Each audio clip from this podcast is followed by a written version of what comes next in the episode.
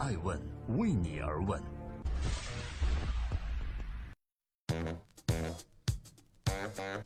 Hello，各位好，这里是爱问每日人物，每天分享一个风口浪尖人物的商业八卦，我是爱成。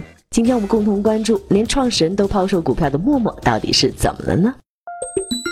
有人曾评价陌陌这一款社交 APP 的成功源于约炮，而陌陌曾发广告语反驳说：“你陌陌变成狼，我陌陌变成了替罪羊。”上陌陌约别的成功率更高。之前一向走陌生人社交路线的陌陌，如今又刷出了新的广告语。他们说：“我唱歌的时候，除了嘴不动，哪儿都动。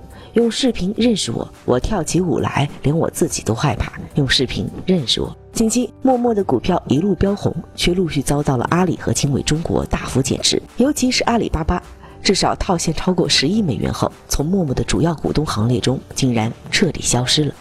二零一七年四月份，陌陌的创始人唐岩夫妇控制的家庭信托基金连续七天抛售陌陌股票，套现一点五二亿美金。艾文每日人物今天关注：连创始人都抛售股票的陌陌，到底出现了什么状况？从陌生人社交到直播，唐岩是如何实现财富自由的？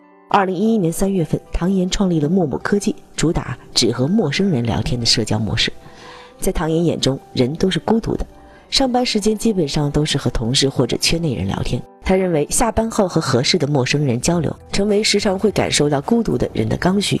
微信主打熟人社交，而陌陌精准聚焦陌生人社交，差异化定位竞争也使陌陌一跃成为了陌生人社交领域的领军人物。对人类孤独感受这种痛点的把握，使陌陌的发展势如破竹。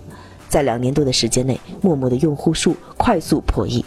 陌陌火了，但是却贴上了暧昧的标签。二零一四年底，陌陌赴美上市前，唐岩直面这个标签说：“如果把陌陌用户定义为约炮人群，这是智商的偷懒。”陌陌上市后，互联网红利逐渐消失，陌陌的发展进入了瓶颈期。创始人唐岩感受到了碎片化的时间似乎成为了新一轮竞争的集结地。二零一六年，陌陌冲进了直播视频社交领域。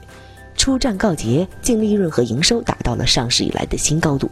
二零一六年，陌陌营收三十八点二亿元，其中直播占总营收的比重为百分之六十八点一。尽管唐岩称直播已经成为公司一个强大的收入和利润的引擎，但是陌陌的目的却不仅仅是直播。唐岩称，他们要做的是视频社交平台，优化现有的社交体验，并引入新的社交场景和娱乐场景。陌陌正沿着正确的方向前进，逐渐成为一个更大、更稳定的娱乐社交社区。无论是陌生人的社交还是直播，陌陌确实给唐岩本人带来了巨额财富。减持四百万陌陌股票，套现约一点五二亿美金后，唐岩个人身价高达七十五亿元人民币。提到钱，唐岩说：“现在没有任何人的电话是我必须接的了，财富令我自由。”正在播出的是《艾问每日人物》，每天评论一个风口浪尖人物的商业八卦。今天共同关注唐岩，直播和短视频到底谁能活得更长？继网易云音乐的煽情标语刷爆中国地铁后，陌陌也开启了历史上最大规模的广告投放，在全国三百个城市投放了预算高达数亿元的广告。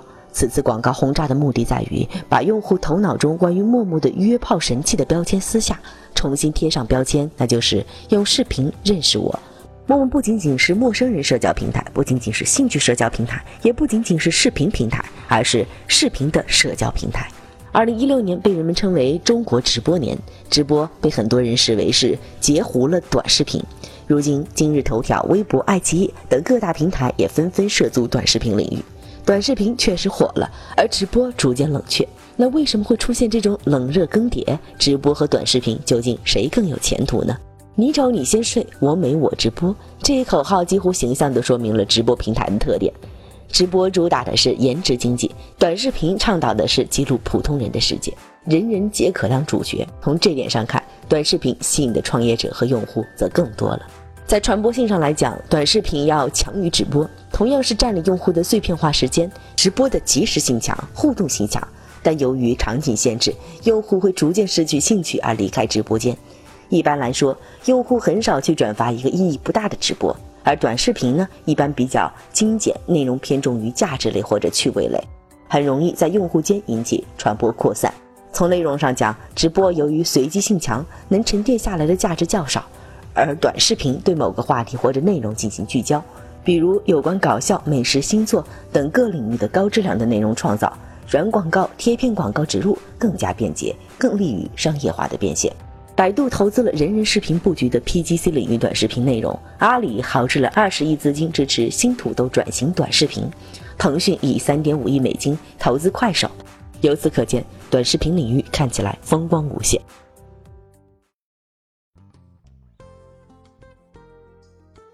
在今天艾问每日人物的最后，感谢各位的聆听和陪伴。关注微信公众账号 i ask media，或者主动搜索我们的艾问人物官网，更多惊喜等着你。我想说，默默搭乘直播风口，股价一路飘红。对此，我认为，直播红利期过后，短视频领域也会成为红海，高位套现也许是股东和创始人的理想选择。这就不难理解，为什么陌陌股价上涨却仍遭受到股东减持和创始人套现了。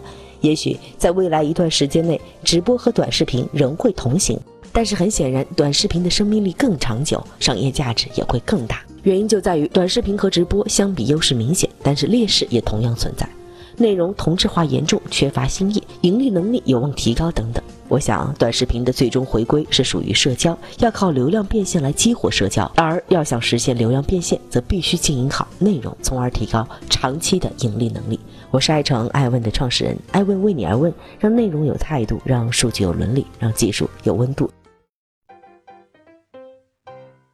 爱问是我们看商业世界最真实的眼睛，记录时代人物，传播创新精神，探索创富法则。